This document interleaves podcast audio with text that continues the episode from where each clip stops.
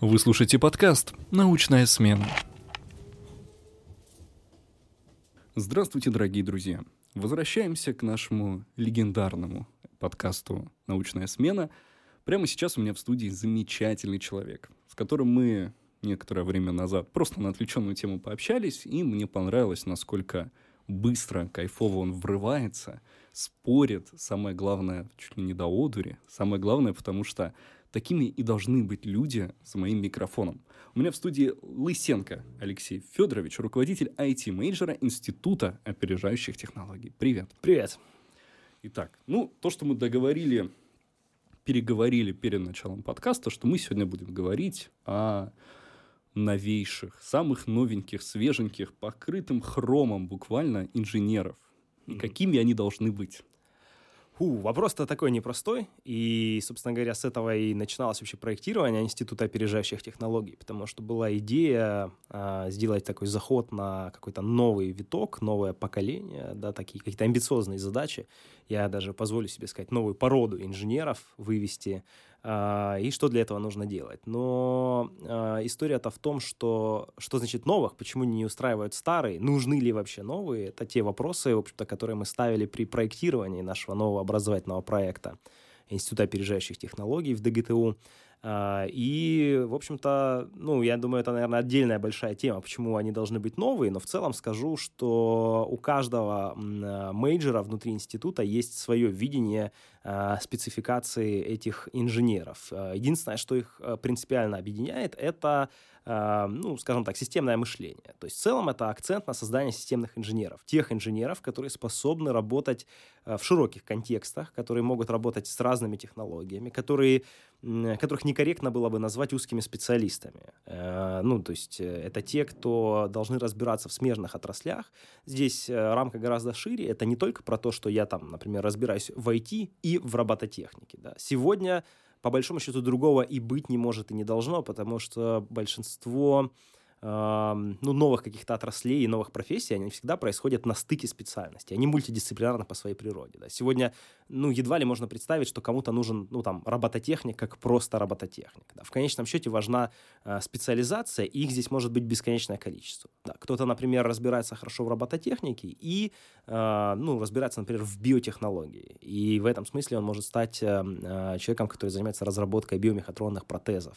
А другой же будет, например, хорошо разбираться в IT, работать с большими данными, может быть, там, искусственным интеллектом, э, и при всем при этом тоже, например, в биотех удариться. И будет заниматься, например, э, ну, то, тем, что сегодня принято называть биоинформатикой, там, синтез лекарств. То есть это когда вы уже работаете с таким порядком данных, которые ну, люди уже не способны переваривать, и, возможно, как бы генерация каких-то новых вещей. То есть так или иначе, очень важно разбираться в разных областях. И вот тут возникает потребность в том, чтобы а, ну, в каком-то смысле создавать такую образовательную среду, в которой у студентов была бы возможность попробовать себя в этих разных вещах. Потому что эм, сегодня, ну, многие, кто поступает в университеты, они уже хорошо себе представляют, э, кем они станут, кем они будут, да, то есть я вот вижу себя программистом, я поступлю на IT. Ну, окей, подожди, я, я подожди. вижу, да, я вижу твое а, удивление. Ну, как бы, я на самом деле сталкивался с другими людьми. Они приходят и, ну, они условно хотят, какой-то у них есть общая картина в да. голове, но буквально уже к середине первого курса, угу. там, к началу второго, первого, они уже начинают такие, я не понимаю, что я буду делать. Угу. Ты прям уверен в том, что они прям знают, кем и чем будут заниматься? Ну, я, наверное, может быть, не совсем корректно выразился. Я имел в виду, что они представляют себе направление. То есть, если ты сейчас возьмешь всех студентов и просто их разделишь на когорты, ну, едва ли у тебя будет там, э, не знаю, человек, который поступил, например, на филологию, и такой проучился два года на филологии, и такой, блин, надо было на программиста идти. Ну, то есть, это как бы для него это какой-то совершенно другой мир, и, скорее всего, когда он поступает на филологию, он сто процентов уверен, что, ну, там, инженер — это не его. И во многом это э, сидит где-то вот э, глубоко в, не знаю, детстве, в школе, э, когда тебе говорят, ну, вообще, когда нас делят там на технарей гуманитариев. Я, в принципе, mm. не верю в то, что такое может быть. Ну, то есть, особенно, когда людям говорят, ой, слушай, ну, ты вот гуманитарий, у тебя хорошо там с языками, с историей, там, что-то такое, с философией. Вот, ну, вот как бы технарство это не твое. Ты, ты там, ну, вот, типа, математика тебе не дается. А я, например, считаю, что не дается математика э, тем людям, которым плохо преподавали математику. тем людям, у которых умудрились отбить всяческое желание в математике. Вот мне, например, очень нравится э, такой преподаватель австралийский, его зовут Эдди Ву, и он, э, у него есть там хороший такой блог на YouTube, где он выкладывает свои лекции про математику. И он как-то выступал на TED Talks, где он рассказывал, что математика — это его самый нелюбимый предмет с детства. Он ненавидел математику. Сегодня это один из э, максимально узнаваемых преподавателей математики, потому что он переосмыслил для себя, переизобрел для себя математику, и она для него стала чем-то таким, что эм, не про то, каким инструментарием ты владеешь, насколько ты хорошо там складываешь. Это же на самом деле про аналитический склад ума и про то, как ты вообще видишь. То есть он говорит о том, что математика, она везде. Ты смотришь на дерево, и дерево — это математика, да, и как бы вот, ну, я не знаю, любой там геометрический объект — это математика. А очень много того, что мы видим в природе, выражено математикой. Звук, да, там, музыка и гармония — это все математика. И когда ты начинаешь это так видеть, ты видишь э, реальное при прикладное применение этой математики и начинаешь по-другому к ней относиться. Э, поэтому я вот скажу из такой логики, что, ну, как бы нет таких вещей, как предрасположенность или там одаренность или талант, да, то есть там, ну, вот, вот у меня предрасположенность к математике. Ну нет, наверное, просто, может быть, когда ты был маленьким, тебе было как-то интереснее там с счетами возиться или что-то еще, у тебя это развивалось лучше, чем у кого-то, кто больше читал книжек. И получается, что на основании этого мы как бы людям сразу отрезаем все возможности. Мы говорим, слушай, ну ты гуманитарий, слушай, ну ты технарь, ну ты технарь, тебе вот как бы там философия или там литература, это вот не твое, не иди туда. Но это неправда. Просто человек чему-то больше посвящает свое время. Это постигается через практику. И вот именно об этой практике я бы и хотел сказать в этом контексте, потому что если дать возможность людям э, разрушить рамки своих стереотипов и попробовать себя в чем-то, в чем они себя никогда не видели, но дать им по-настоящему эту возможность.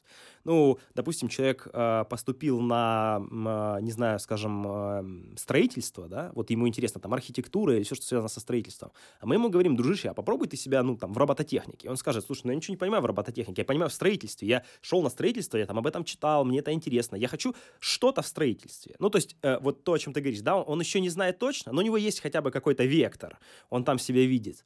А, он скажет, ну, я точно себя не вижу в робототехнике, там надо что-то в электронике разбираться, там надо как бы какие, с какими-то механизмами работать, я не знаю, какие-то контроллеры, как это все работает, я не знаю, тем более еще, не, не дай бог, программировать, это вообще какой-то странный мир.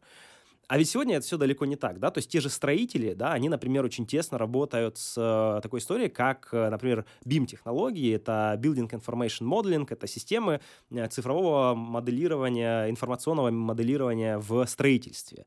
Хочешь быть хорошим строителем сегодня, хочешь быть успешным и конкурентоспособным завтра, ну, в каком-то смысле тебе надо быть проектировщиком не просто, да, там, на Кульмане там, или что-то еще, не только разбираться в строительстве, но и разбираться в информационных технологиях. И достаточно неплохо разбираться, чтобы уметь это по-настоящему делать. А можешь вот сейчас продать студенту-строителю вот знания, которые вот ты сейчас ему предлагаешь? Вот что вот он прям такое узнает, что ему поможет в постройке девятиэтажки?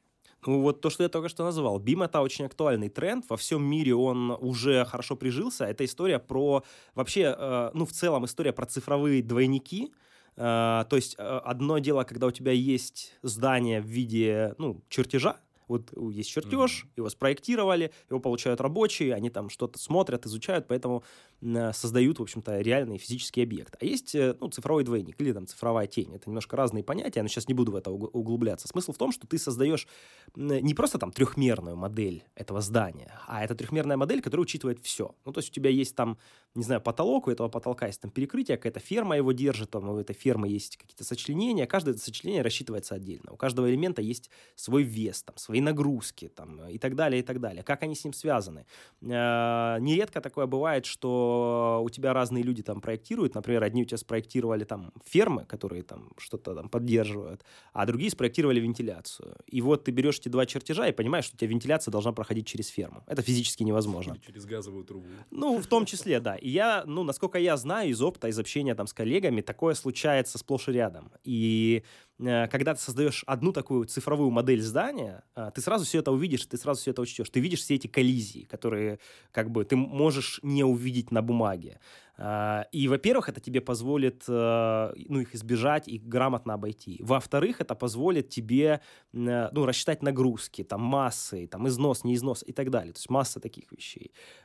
Все это лишь как бы подчеркивает тезис о мультидисциплинарности, о том, что нельзя просто узко заточиться в одну область. Мультидисциплинарность. А для того, чтобы эту мультидисциплинарность для себя по-настоящему открыть, надо, в общем-то, погружаться в смежные контексты. И вот я вообще говорил о контекстах не только профессиональных, когда говорил про Институт опережающих технологий, но э, для нас, как для людей, которые, скажем так, продукт деятельности которых это студент, который должен стать системным инженером, у нас очень важно также и другие контексты, э, чтобы ну, давай возьмем классический пример, а, а, скажем, айтишника, да, у нас вот э, айтишники, очень часто подготовка айтишников в университете, это история про то, что вот ты должен стать там, ну, допустим, программист, ну, в широком смысле слова, ты становишься программистом, ты должен хорошо разбираться в программировании, больше, ну, как бы тебе по большому счету ничего не надо, чтобы быть успешным. И самое главное, что этот тезис очень хорошо подтверждается рынком, да, то есть, э, э, по большому счету, ситуация в том, что тебе даже сейчас не обязательно иметь высшее образование, ты вон пошел там на курсере, прошел какие-то курсы, там, Э, изучил Python, там, C, я не знаю, что-нибудь такое, и м, сделал там несколько проектов у себя дома, выложил там свое портфолио, и, пожалуйста, welcome в нашу компанию, вот тебе хорошая зарплата, там, не знаю, 80 тысяч, там, 100 тысяч, пожалуйста, работай, зарабатывай деньги, все великолепно. И возникает вопрос, ну, проблемы-то нет, все же хорошо, можно же так учиться. Зачем тогда? Зачем тогда мы пытаемся э, навяливать какие-то смежные профессиональные области этим программистам? Зачем мы пытаемся, э, я не знаю, погружать их в вопросы предпринимательства, э, экологии, вопросы социального развития, вообще устойчивого развития? Зачем это все нужно программистам? Э, потому что мы видим, э, что мир развивается стремительно, он развивается э, так, что сегодня требуется все больше разбираться в этих контекстах. И от того, что новая экономика возникает, это не значит, что старая э, как бы умирает в ту же секунду. То есть, да, люди могут продолжать получать как бы хорошие зарплаты, но вопрос остается открытым. Ты хочешь получать хорошие зарплаты или ты хочешь получать великолепные зарплаты? Ты хочешь работать э, в просто какой-то конторе, которая, допустим, делает сайты на заказ за большие деньги, или ты хочешь работать у Илона Маска и делать программное обеспечение, которое будет управлять ракетами и будет строить мир будущего на Марсе. Это принципиально разный класс задач, который требует совершенно разный набор вообще, ну, как бы навыков, знаний, компетенций и, на самом деле, совершенно разную картину мира. Потому что мне кажется, люди, которые вот идут там в такие компании, как SpaceX, они думают не только о заработке, да, они думают, в принципе, о том, какой след в истории они могут оставить и хотят оставить. Ты это... больше сейчас говоришь о философии миллениалов, им деньги не особо-то нужны ну, признание. да, я на самом деле в целом-то я согласен с этой философией, потому что когда сегодня есть большое количество возможностей, где можно заработать деньги, э, мне кажется, очень важно иметь крутую работу. Ну, ту работу, на которой ты будешь гореть. Ну, в смысле, не сгорать, а которой ты будешь гореть. Найди которой... работу, которая тебе нравится, и ты не проработаешь ни одного дня. Да, да, да, да. Хоть, насколько бы это банально не звучало, но мне кажется, это такая очень хорошая история. Конечно же, ты проработаешь, даже когда ты найдешь идеальную работу. Я сколько раз в своей жизни сталкивался с тем, когда тебе что-то нравится, ты начинаешь этим зарабатывать, и тебе это перестает нравиться, потому что это превращается в работу. Поэтому обратное тоже имеет место быть. Но когда становятся, наверное, какие-то более глобальные вещи э, на кону, то это и будет твоим мотиватором, то это и будет то, что двигает тобой дальше. Ты можешь сказать, «Э, окей, я обожаю программировать... Э, я не знаю, системы управления для ракет. Это так круто. И я могу там работать в НАСА, или я могу работать у Илона Маска. И Э, тут ты такой думаешь, я уже напрограммировался этих систем управления, меня уже тошнит от этих систем управления ракетами, хочу, не знаю, тетрис сделать. Но тут ты вспоминаешь о том, что перед тобой стоит великая миссия, что, возможно, вот сегодня ты сядешь делать тетрис, а вместо этого ты мог бы сесть и сделать что-то, что обеспечит жизнь твоих э, детей на другой планете. И ты просто сидишь и думаешь, насколько это круто. Ну, то есть, это уже не просто про то, что я буду заниматься чем-то, что мне интересно, а чем-то, что будет иметь более широкий такой м- резонанс вообще э, в мире. Э, и ведь чем больше мы сталкиваемся с автоматизацией, там, роботизацией, внедрением искусственного интеллекта, тем больше происходит сдвиг в сторону вот этих креативных профессий. Но я хочу здесь поговорить не о тривиальной истории, когда мы говорим э, там окей, там, нейросети там захватили все, искусственный интеллект вытесняет там, я не знаю, рабочие места, роботы там э, забирают мое рабочее место. Э, но мы, и мы часто в этих сценариях обсуждаем то, что остаются там творческие работы, там, я не знаю, поэзия, там, литература, э, искусство, музыка, ну, хотя есть и масса примеров того, как нейросети генерируют музыку, искусство и так далее.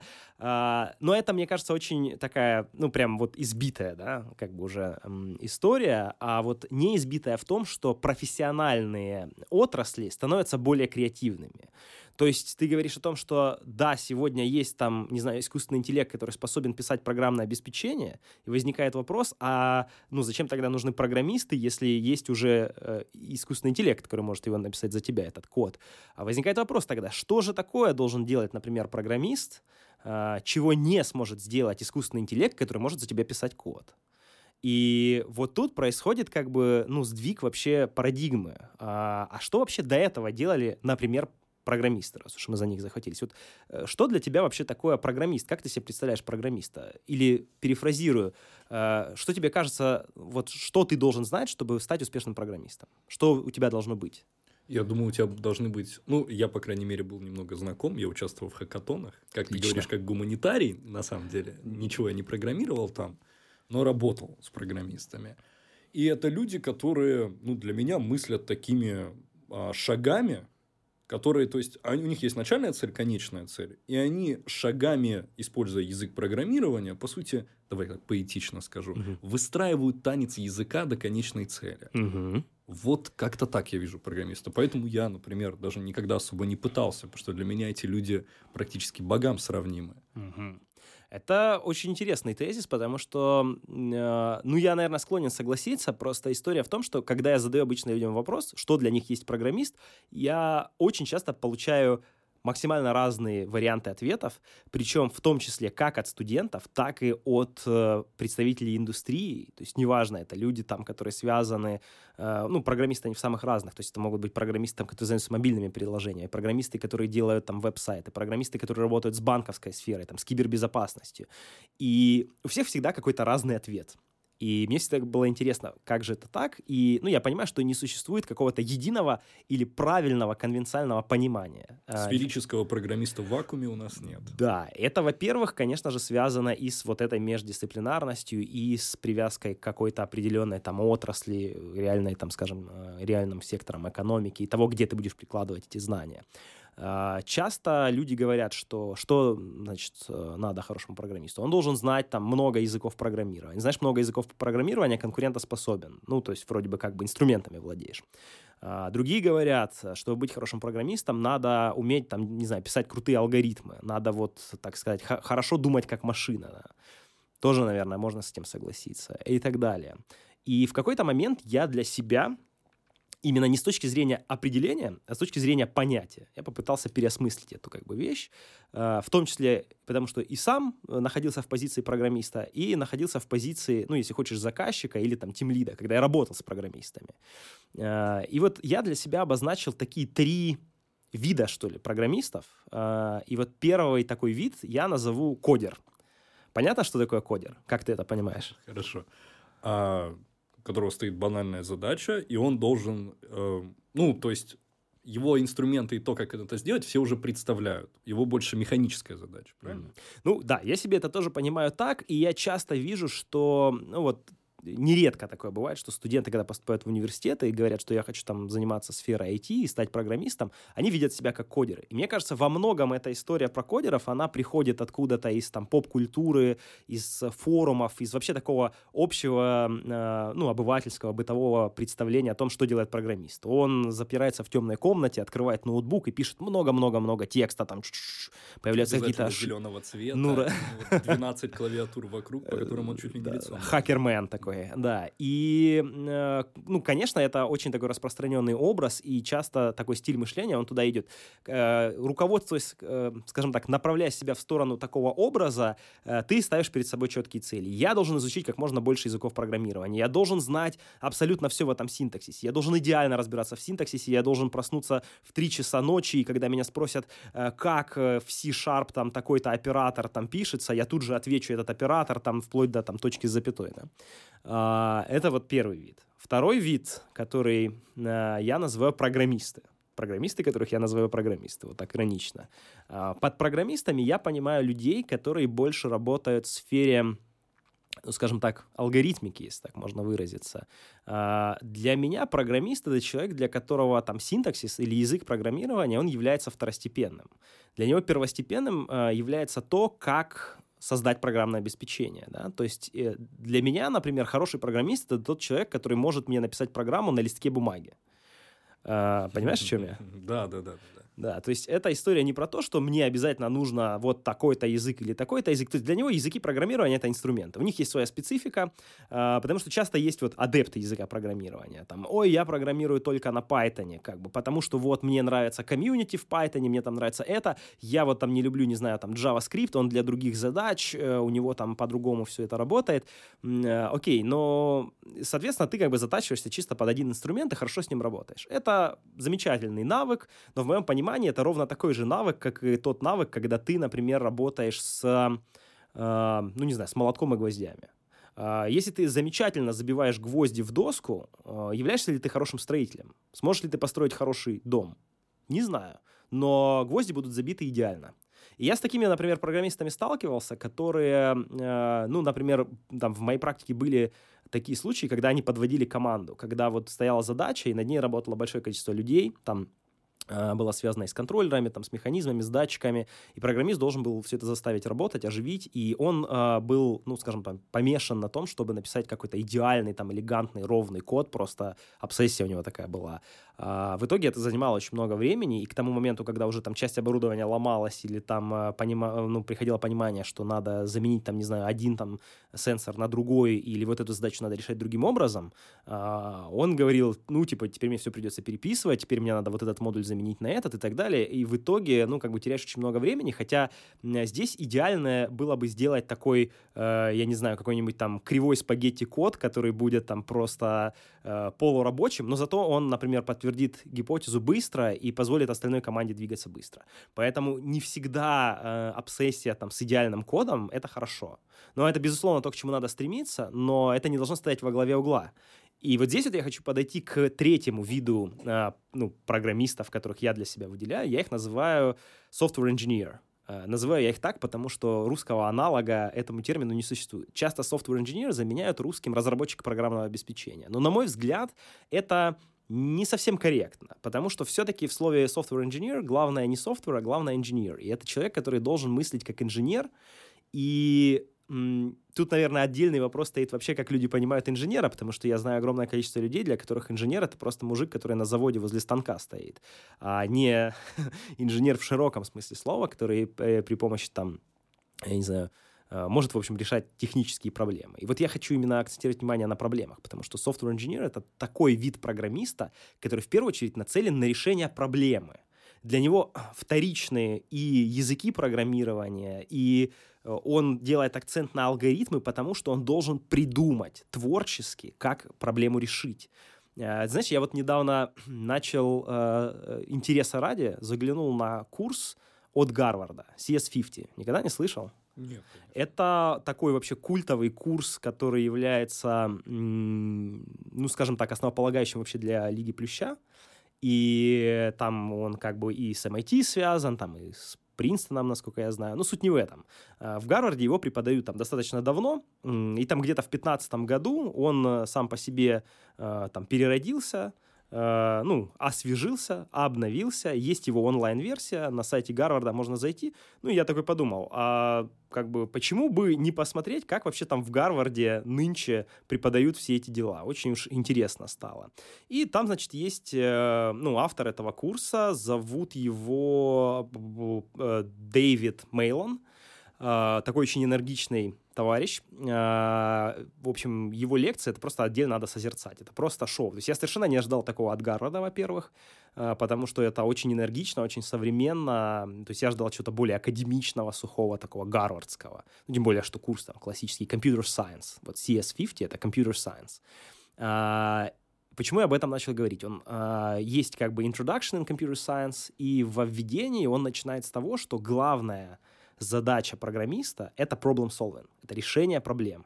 Это не знание языка программирования, это не умение писать крутые алгоритмы, это умение решать проблемы. Если ты можешь придумать, как ту или иную проблему решить очень быстро э, и элегантно, пусть это даже будет просто и элементарно, пусть это не будет какой-то там невероятно сложный код, ты сможешь это просто решить, и это будет действительно решать проблему, это будет в разы ценнее и гораздо круче, чем если ты напишешь там какое-то сложнейшее программное обеспечение, от которого, в общем-то, возможно, никакого толку не будет. И ты знаешь, это, э, мне кажется, это в каком-то смысле проблема, которая вот э, сегодня существует. Потому что, как я уже сказал, э, рынок хорошо принимает всех из трех этих видов по моей классификации программистов.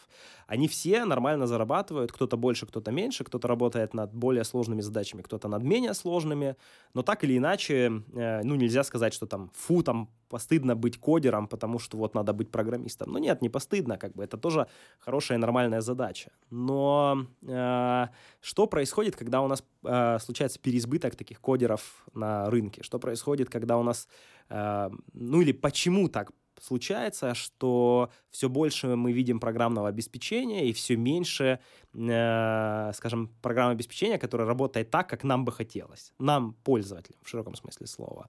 Э, вот э, есть такое знаменитое выражение «программное обеспечение пожирает мир». Слышал его когда-нибудь? Нет. Это э, авторство этой фразы стоит у Марка Андрисона. Это такой известный, в общем, э, венчурный инвестор в Кремниевой долине, который там, по-моему, основатель или там председатель, в общем, фонда Андрисен Хоровиц. Э, так, чтобы сразу обозначить там авторитетность этого уважаемого человека, можно сказать, что они инвестировали в очень серьезные вещи. У них э, очень большая доля в Skype, в Twitter, в GitHub.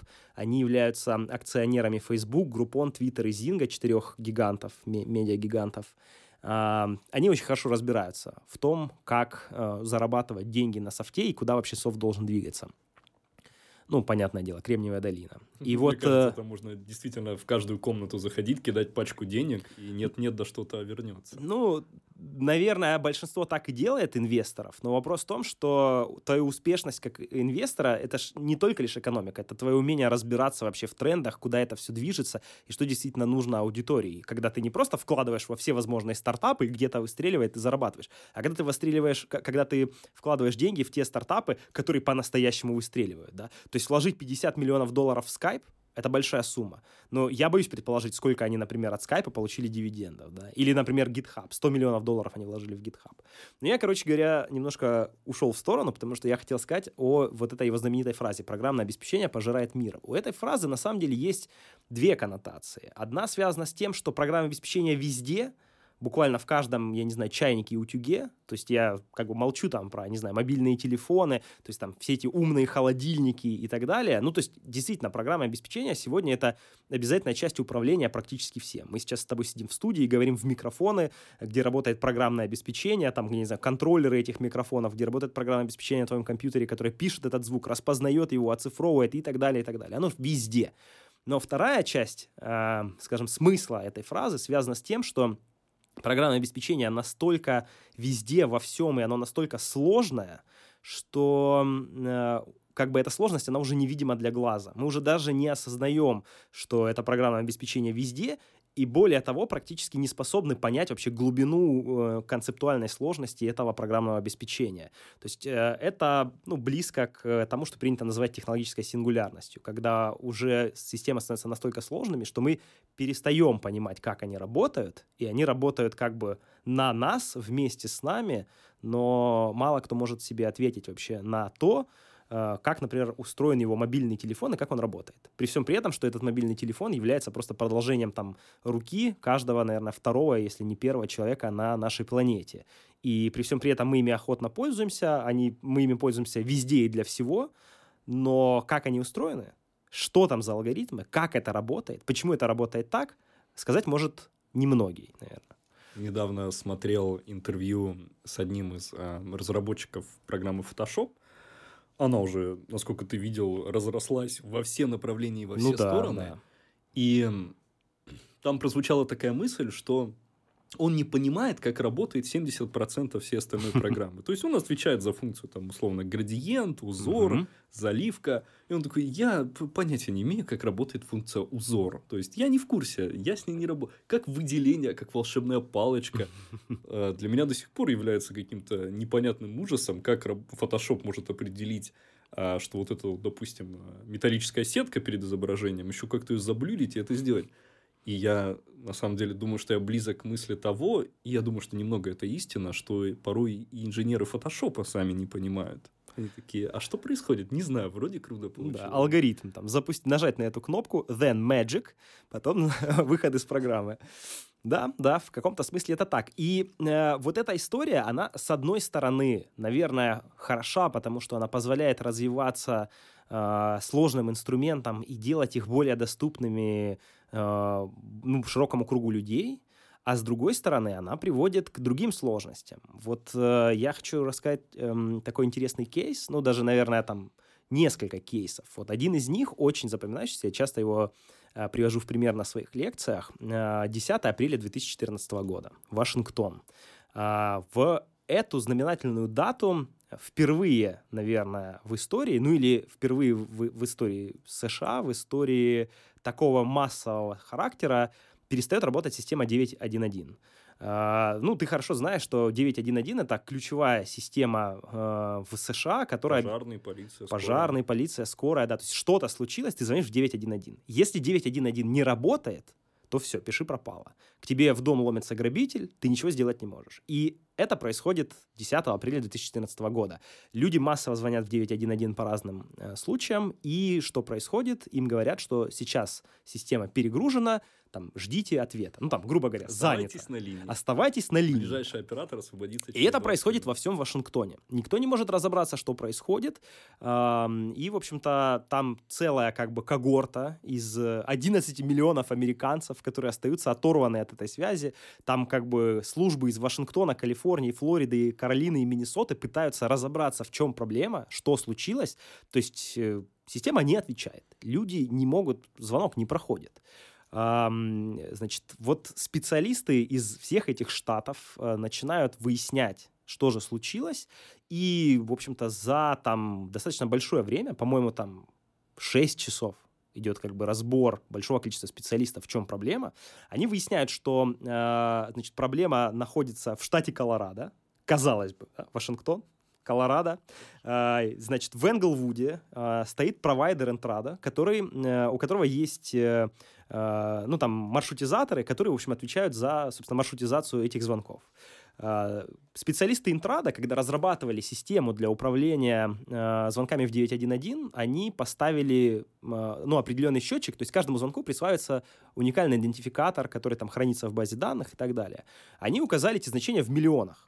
В одночасье происходит так, что этот счетчик превосходит значения в 999 миллионов, 999 тысяч и так далее, и так далее и система не выдает, э, не присваивает номер твоему звонку, соответственно, ты получаешь ответ там, по действию программы, что как бы, ну, до свидания.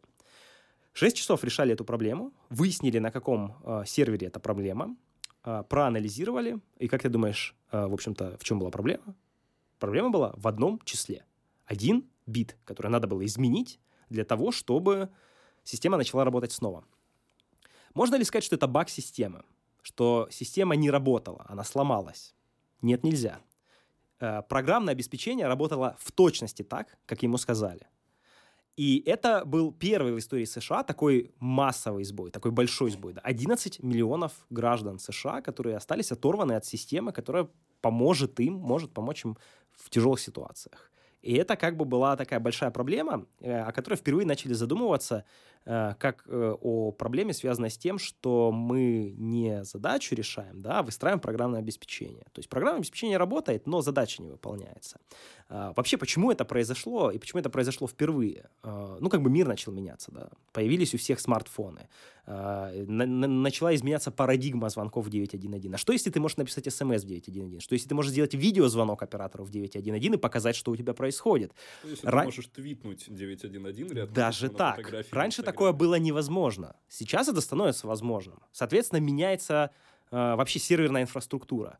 Раньше такого не происходило, потому что любой сбой, который мог произойти, он был чисто механическим. Ну, там, не работает телефонная линия, я не знаю, там, что-то сломалось на станции оператора, там, что можно... ударили по проводу. Типа того. И самое главное, что в этой ситуации ты достаточно легко можешь проследить эту проблему, ты ее можешь локализовать, ты можешь просчитать все варианты состояний и сказать, что, ага, не работает именно вот здесь, то есть, окей, вот эти могут дозвониться, вот эти не могут. Ага, значит, проблема вот здесь. Эти не могут кто? Там, и так далее, и так далее. Ты локализуешь проблему, и ты находишь, что проблема в том, что здесь перебит кабель. Все, это не проблема, мы как бы идентифицировали ее, мы ее быстро устранили. А теперь все стало сложно. Сложное программное обеспечение, сложная информационная система, которая огромное количество состояний может иметь, колоссальное, и никто в голове своей это количество состояний не удержит. Получается так, что в 6 часов потребовалось огромное количество специалистов, чтобы понять, что одно лишь число надо поменять, и все, проблема решена. Но как бы история в том, почему это показательный случай. Э, буквально через год, э, кажется, летом да, 2015 года, в один день э, происходит несколько ситуаций. Первая из них связана с тем, что э, перестает работать там программное обеспечение в компании United Airlines, э, программное обеспечение, которое отвечает за управление э, полетами. Ну, в общем, там есть э, прокладывание маршрутов, вот эта вся часть. Оно просто перестает работать. Ну, там какой-то баг в системе. Ну, окей, такое же случается, в этом нет ничего такого. В это же время перестает э, работать главная страничка журнала The Wall Street Journal, который посещает огромное количество людей по всему миру. Ну, то есть просто, грубо говоря, сайт падает, никто не может на него залогиниться. Но опять же, ничего такого. В это же время на Нью-Йоркской фондовой бирже приостановлены торги, потому что происходило обновление программного обеспечения, и программа просто зависла. Ну, то есть торги приостановились на достаточно м, длительное время. А для фондовой биржи это как бы, ну, время – деньги. В это же время происходит сбой в системе 9.1.1, но уже в Сиэтле. И по вине уже совершенно другого маршрутизатора. И, в общем-то, специалисты кибербезопасности бьют тревогу. Они как бы говорят, все, кошмар, США подверглась кибератаке. Это хакеры, это террористы, они нас атаковали, это очень страшная ситуация. Ситуация становится еще страшнее, когда через анализ ситуации они понимают, что это совпадение. Что это совпадение – а, и совпадение, которое ви- выглядит как э, атака, я не знаю, кибертеррористов, это пугает еще больше. Потому что насколько сильно мы сейчас зависим от сложного программного обеспечения, которое мы до конца не понимаем, э, и сбои которого могут произойти в одночасье в разных частях и вывести такое большое количество систем из строя, это само по себе является таким пугающим звоночком на самом деле. И есть специалисты, которые конкретно занимаются тем, что называется а, безопасность программного обеспечения. А, яркий пример — это Нэнси Левсон. Она а, является профессором аэронавтики и космонавтики в MIT и вообще занимается изучением безопасности программного обеспечения уже в течение 35 лет. Очень такой как бы известный адепт. А, в общем-то, прославилась она из-за интересного кейса. Был, значит, э, такой аппарат лучевой терапии, который назывался Therac-25. Вот этот Therac-25, который из-за ошибки программного обеспечения убил 6 пациентов. А, ситуация неприятная. Но, кстати, если вы загуглите этот Therac 25, то вы найдете очень много статей. Это прям такой хрестоматийный кейс. А, команда Нэнси Левсон, она занималась как раз вот анализом а, программного обеспечения. Они просмотрели все возможные состояния, в которые мог попасть э, этот аппарат лучевой терапии, чтобы найти... Ну, то есть э, это, короче, была колоссальная и сложная работа, которая, в общем, привела к тому, что, да, действительно, программное обеспечение было виновато в смерти людей. И опять же мы приходим к тому, что программное обеспечение работало как надо. Просто когда над такой сложной системой работает большое количество программистов, и они э, привносят как бы что-то свое, какие-то могут возникать несостыковки, даже в, банально в логике. Просто что программист, который решал эту задачу, не продумал какое-то состояние, в которое теоретически устройство может попасть. И это, ну, обернулось фатально там для людей. И, ну, это как бы большое судебное разбирательство.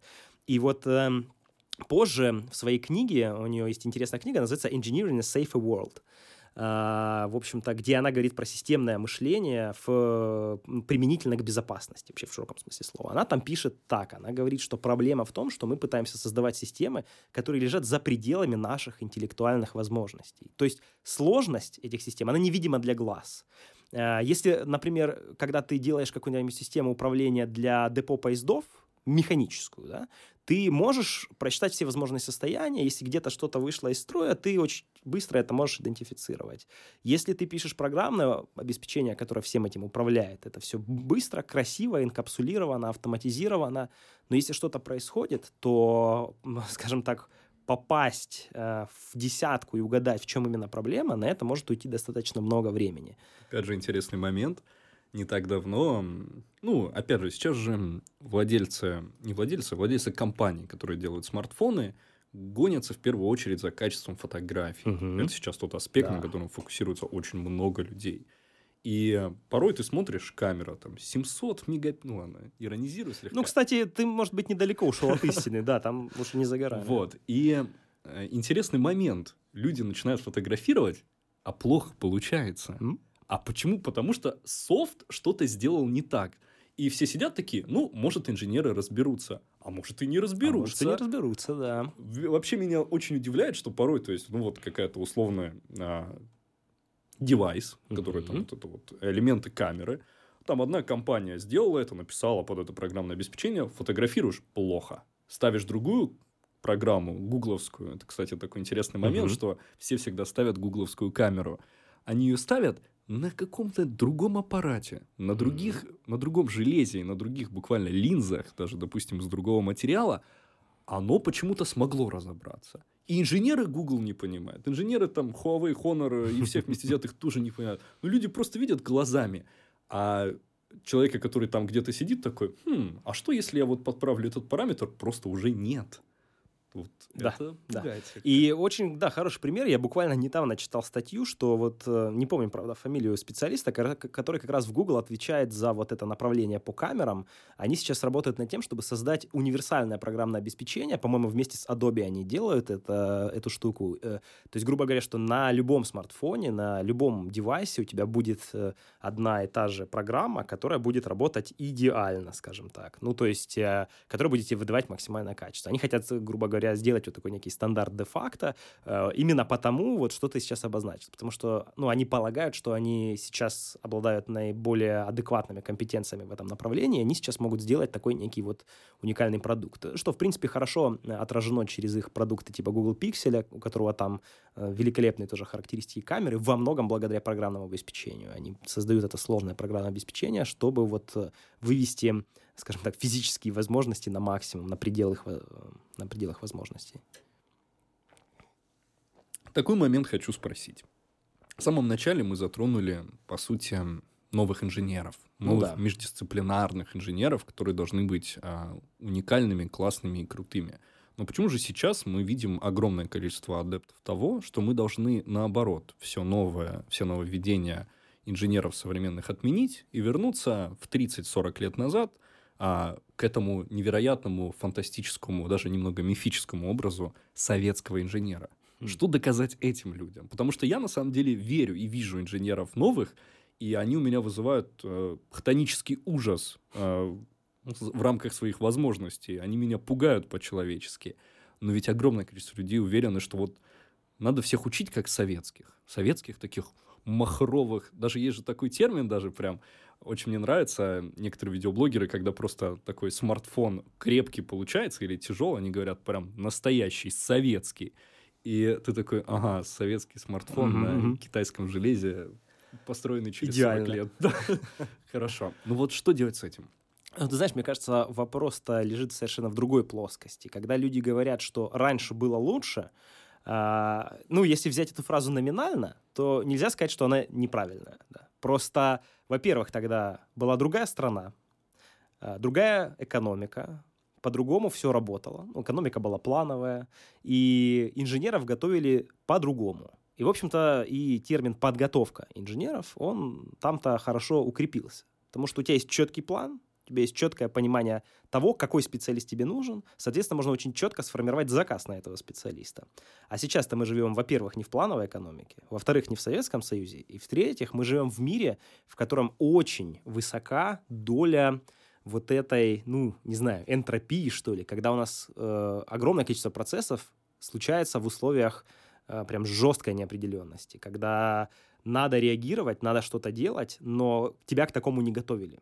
И это происходит часто, потому что, ну, как я уже сказал, мир изменился. Технологии стремительно раз, развиваются, и одни сменяют другие. То есть Представь себе, что ты поступаешь в университет, тебя на первом курсе начинают учить вот этой технологии, потому что она самая главенствующая, самая важная. Пока ты за 4 года доучиваешься, она уже перестает быть самой важной, она устаревает, она уходит на пенсию, пришли три новые, ты такой выходишь, говоришь, я отлично разбираюсь в той технологии, которая два года назад, кстати говоря, уже никто ее не использует, но я в ней разбираюсь замечательно. И это меняет вообще парадигму подхода к образованию, а я бы даже сказал, смещение от подготовки к образованию. Потому что э, до тех пор, пока мы в мире, где важно, э, скажем так, решать проблемы нестандартным способом, пытаемся людей готовить к решению конкретных задач, э, ну ничего хорошего этого не получится. Потому что надо не подготовкой заниматься, а именно образованием. Надо развивать не конкретные навыки, вот работы с конкретным инструментом, а надо развивать мышление. И, ну, не случайно я вот затрагивал всю эту историю с программистами. Здесь можно провести очень хорошую аналогию. Э, там какое-то время назад, я сейчас не скажу точно даты, я уже немного так подзабыл, но в какой-то момент у нас появился замечательный язык Go от компании Google. И в этот момент языку Go пророчили вообще то, что это будет чуть ли там не единственный язык, он же разработан в Google, он самый крутой, на нем все будут зарабатывать очень много денег. Э, сегодня как бы, ну, на самом деле у Go не так-то уж и много адептов. Этот язык все еще существует, и на нем программируют, но я не могу сказать, что он там стал каким-то супер важным. И эту как бы параллель можно продолжать. Э, мы можем сказать, что сейчас мы возьмем, не знаю, людей на первый курс какого-либо направления программирования и скажем им, ребята, вы изучаете, не знаю, язык C, потому что C это самый главный язык, C это самый крутой язык. Он там, ну, мы приведем массу примеров, почему. Тем более, что он очень хорошо, так сказать, выдерживает возраст на, в сравнении с другими языками программирования. И вот пока наши студенты учатся и именно изучают, э, я не знаю, каждый элемент синтаксиса C, как отче наш просто знают его, в 2 часа ночи просыпаются и рассказывают все возможные функции, а к четвертому году, когда они доучиваются, происходит революция в программном обеспечении. Ну, я не знаю, радикальная. Все. Программное обеспечение теперь пишет только искусственный интеллект, вы программируете только в визуальных средах, э, текстовое написание языка ушло, я не знаю, в прошлое, все, это как бы будущее настало сегодня, и ты такой выходишь и говоришь, ну, я же отлично умею в синтаксисе C писать. А тебе говорят, ну, как бы, окей, а, уже не надо. И вот тут важно, почему я сделал акцент на решение проблем, да, и алгоритмический тип мышления. Потому что если ты можешь писать программу на листке бумаги, то изучить какой-то новый синтаксис или новый язык программирования, новый инструмент или новую среду разработки, ну, это займет у тебя какое-то время, но незначительное время. А если ты умеешь только работать в этой среде разработки или только с этим языком программирования, то ты э, в зоне риска, если что-то с этим произойдет. А мы живем в мире, когда все меняется очень быстро. И в этом как бы совершенно нет ничего такого. Ну, то есть э, это, это история про развитие. Э, просто, опять же, в программировании оно, конечно, происходит по-другому. И, наверное, э, как бы вот этих потрясений можно особо не ждать, потому что есть, конечно, определенная ригидность э, в мышлении вообще у, не знаю, у программистов, как у племени. Э, почему это связано? Вот для меня хрестоматийным примером является Крис Грэнджер. Это создатель Visual Studio. Uh-huh. Он там работал лидом в Microsoft и, в, в принципе, создал Visual Studio, там, исходя из собственной боли, как бы Visual Studio — это настолько сильная вещь, что смело можно сказать, что треть вообще всех профессионалов, разработчиков ПО ее использует э, как бы в мире сейчас. И сам Грэнджер говорил о Visual Studio так, что это, с одной стороны, одна из самых больших программных сред в мире. Там более 55 миллионов строк кода. Э, и более 98% из них совершенно не имеют значения. Э, дело в том, что, ну вот я сейчас его процитирую, дело в том, что в основном люди играют в компьютер в своей голове. Э, когда он создал Visual Studio, главной задачей было облегчить процесс разработки. Он туда впихнул огромное количество функций, а потом работал с фокус-группами, которые, э, ну, фактически, они фиксировали все, что они делают. Куда и как они кликают, сколько, на каком моменте они зависают и так далее, и так далее. И задача была в том, чтобы ты меньше думал о коде и больше думал о задаче, которую ты решаешь. И практика показала, что э, профессиональные программисты, которые садились на Visual Studio, они практически не использовали функционал, потому что им привычнее и проще было думать как машина, играть в компьютер в своей голове. То есть э, для того, чтобы заставить машину решать какую-то задачу, ты должен думать как машина. Ну, то есть вот это вот, да, хочешь там поймать преступника, нужно думать как преступник. Но вопрос в том, что очень редко, когда кто-то думает о том, что чтобы машина хорошо решала задачи, машина должна думать как человек. Мы в этом смысле попали в такую петлю рабства.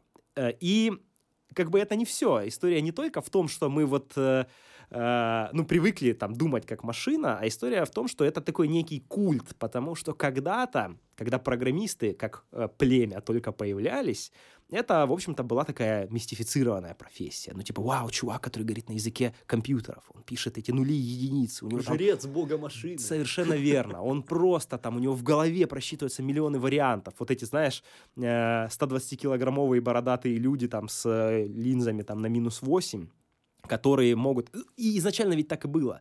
В самом начале для того, чтобы быть программистом, надо было еще и хорошо паяльником уметь пользоваться. Ну, то есть, э, и каждый раз происходил какой-то сдвиг, какой-то шаг в сторону абстракции, скажем так, в сторону того, чтобы сделать это более комфортно. Понятное дело, изначально это был машинный код, это был двоичный код. Для того, чтобы что-то запрограммировать, ты должен был мыслить в парадигме нулей и единиц. Потом кто-то придумал, а давайте сделаем интерпретатор. Ну, мы пишем на английском языке, а команды на английском языке превращаются в двоичные команды. И вдруг стало проще, потому что ты говоришь run, ты говоришь go, ты говоришь execute, и как бы машина тебя начинает понимать. Это вот первые такие переводчики. А, но штука в том, что каждый такой переход всегда происходил очень сложно, потому что адепты старой технологии, они как бы слишком бородатые маги, которым слишком сложно отказаться от старого подхода. А, и... Мог бы ты их назвать в какой-то мере лудитами? Не знаю, это такой сложный вопрос. Но я вот э, хочу привести пример. Э, я читал, э, ну, там, я не знаю, как это назвать, биография, мемуары Маргарет Хэмилтон. Она э, известный инженер в НАСА, которая работала на миссиях Аполло, э, то есть еще там в 60-х годах. Э, ей приписывается авторство термина software engineering, то есть то, что mm-hmm. мы вообще знаем как создание программного обеспечения, это как бы ее термин. И, э, в общем, в этих мемуарах Маргарет рассказывала про сценарий в 1964 году в лаборатории Дрейпер в MIT, когда она застала э, такие прям оживленные дебаты двух э, групп, э, значит, э, людей, ну, из вообще сферы программирования. Э, и одни, э, а, они, скажем, живо обсуждали вообще переход от какого-то очень низкого машинного языка, скорее всего, того самого двоичного кода, к современному, очень актуальному и высоко абстрактному языку ассемблер.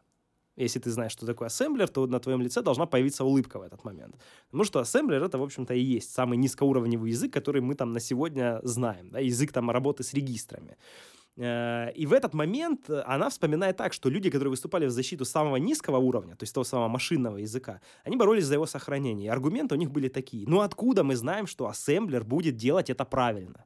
Это слишком высокий уровень абстракции, мы не можем гарантировать, что мы будем иметь полный контроль над программным кодом как бы сегодня на ассемблер как бы опускаются только тогда, когда все уже совсем плохо, и надо, что называется, залезть прям под юбку.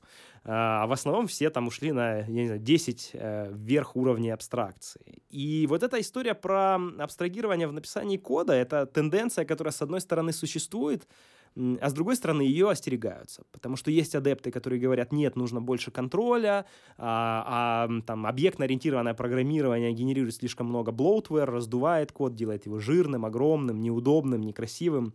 Но э, ведь главная задача, на самом деле, как мне кажется, вообще людей, которые сегодня работают с программированием как с явлением, заключается в том, чтобы сделать программистов ненужными чтобы, ну, как бы сам программист трансформировался. Потому что программирование на самом деле, ну, оно очень не очень меняется. То есть за последние 40 лет мощность компьютеров удваивалась каждые 18 месяцев. Но программирование практически не изменилось.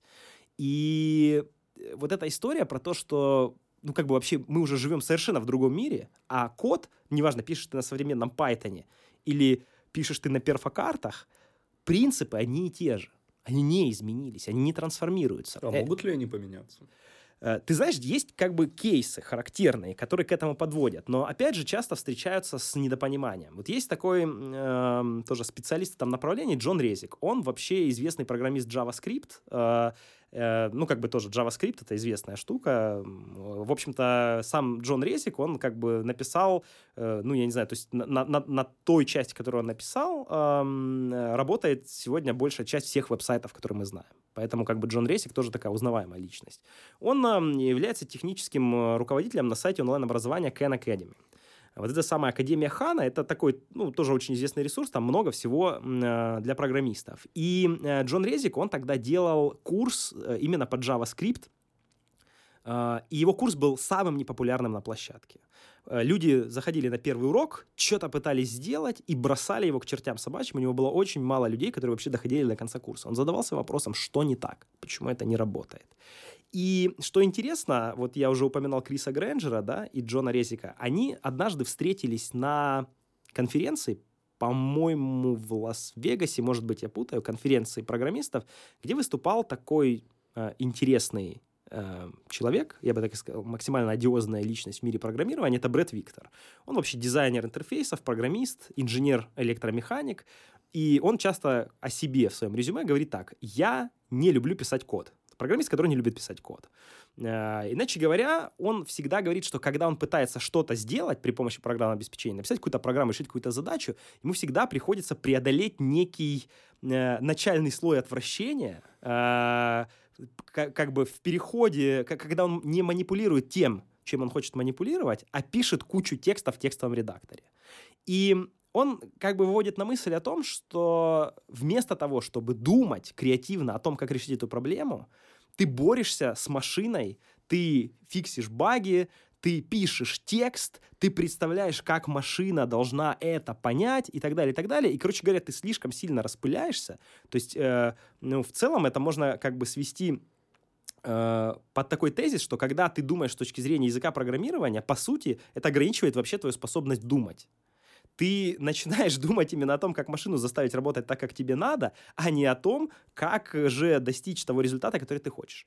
Э, на той конференции он выступал с своим знаменитым питчем, который называется Inventing on Principle, изобретая по принципу. Э, и он тогда выдвинул такой тезис. Он говорит о том, что наше нынешнее представление о том, что такое компьютерная программа, пришло из Фортрана и Алгола с конца 50-х годов. Эти языки были разработаны для перфокарт. Они не изменились. Проблема программирования в том, что оно нарушает принцип, и вот он представил свой принцип. То есть создателям нужна непосредственная связь с тем, что они создают. А современное программное обеспечение нарушает этот принцип.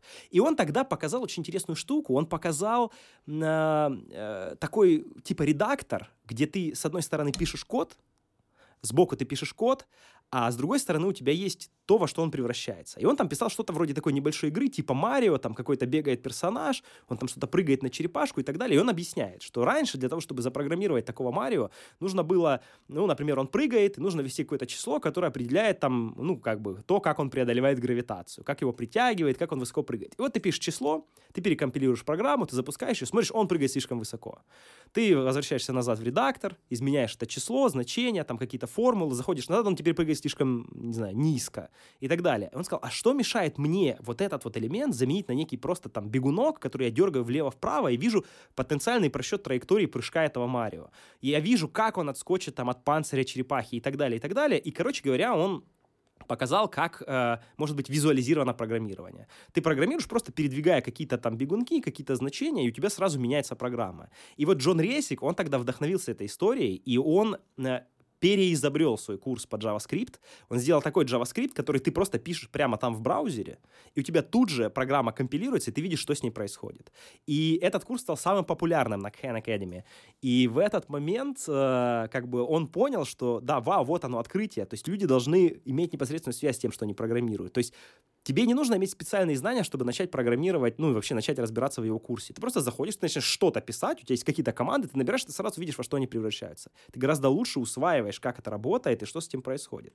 Но что интересно, э, как бы сам Брэд Виктор, он там выступал позже с другими э, э, как бы питчами, там у него был Stop Drawing the Dead Fish и Drawing Dynamic Visualization. Это один был там посвящен чисто для дизайнеров, а другой там для ученых, которые занимаются визуализацией. Ну, короче, он там говорил о том, что его поняли неправильно. То есть это был призыв к оружию о том, что надо менять парадигму программирования. А в итоге все написали, ну, типа, визуальные интерпретаторы программирования. И это, кстати говоря, косу, коснулось и, и Криса Грэнджера, потому что он э, э, в, в тот момент он, он ушел из, из Microsoft, и он создал там продукт, который назывался Lighttable. Про него сейчас никто не знает. Это был тоже такой, ну, типа, я не знаю, язык программирования, я с ним никогда не работал, я просто читал о нем.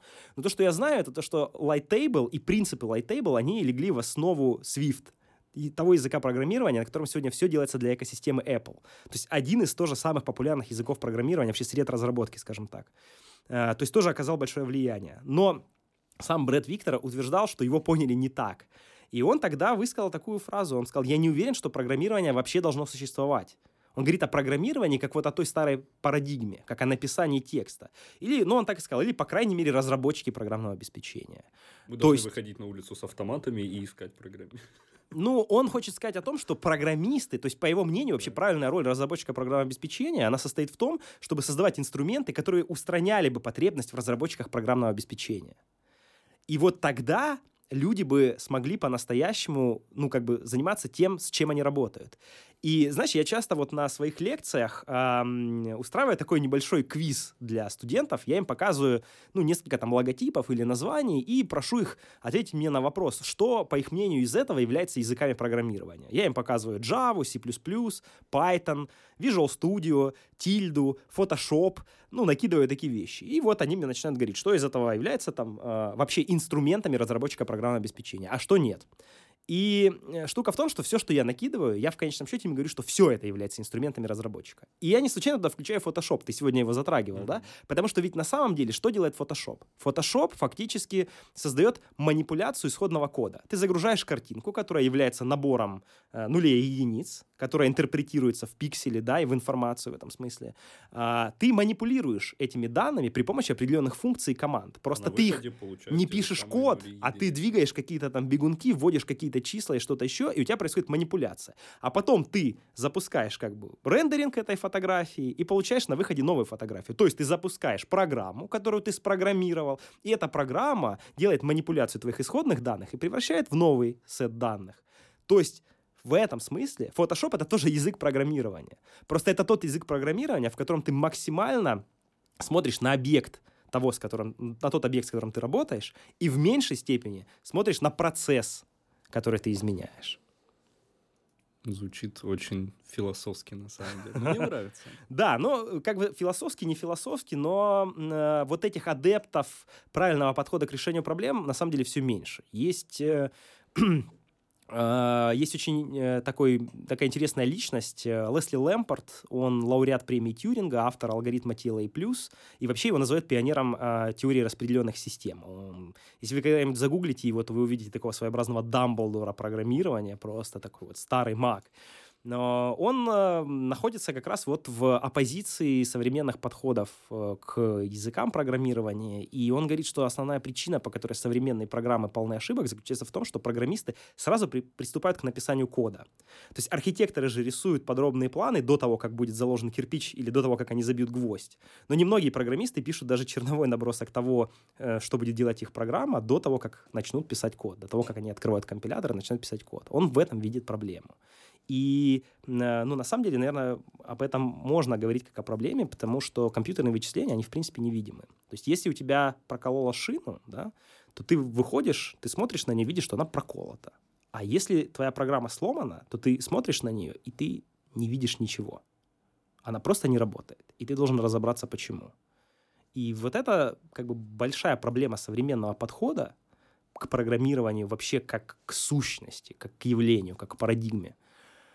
Э, которую надо решать, э, меняя мышление программистов. Потому что до тех пор, пока программисты существуют в старой парадигме и продолжают готовить программистов так, как сегодня работает рынок, они никогда не совершат квантовый скачок в сторону программирования будущего. И тогда программирование никогда не изменится. Мы все так же будем забивать гвозди молотками и не будем решать настоящих проблем. Мы всегда будем копаться в спагетти-коде, мы всегда будем попадать в ситуации, когда наше идеально работающее программное обеспечение уносит жизни, э, потому что мы слишком много внимания тратим на сам синтаксис, на сам код и на процесс э, общения с компьютером, а не на то, чтобы правильно решить проблему. Итак, у нас в студии был Лысенко Алексей Федорович. Слушайте нас на Google подкастах, на Яндекс Музыке, э, Apple подкастах, Анчоре и где угодно. И самое главное, если вы программист, то черт вас дери, быстро меняйтесь, потому что я хочу жить в восхитительном будущем.